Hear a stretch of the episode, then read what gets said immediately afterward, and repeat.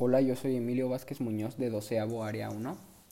y encontré que las legislaciones ambientales son un conjunto de tratados, convenios, estatutos y reglamentos que de manera muy amplia funcionan para regular la interacción de la humanidad y el resto de los componentes biofísicos o el medio ambiente natural, hacia el fin de reducir los impactos de la actividad humana tanto en el medio ambiente así como en la humanidad misma.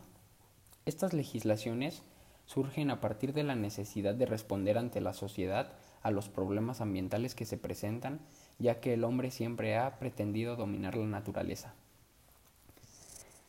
Acerca del canal del Congreso, yo escuché acerca de la ecología aplicada, donde se menciona que la forma en la que estamos manejando la ecología está llevando al planeta a su destrucción y tardará mucho tiempo en revertir los efectos. Además se menciona que la ecología aplicada va más allá de entender la relación de los seres vivos y su entorno. Tenemos que hablar de los seres de los efectos que el hombre genera a causa de sus actividades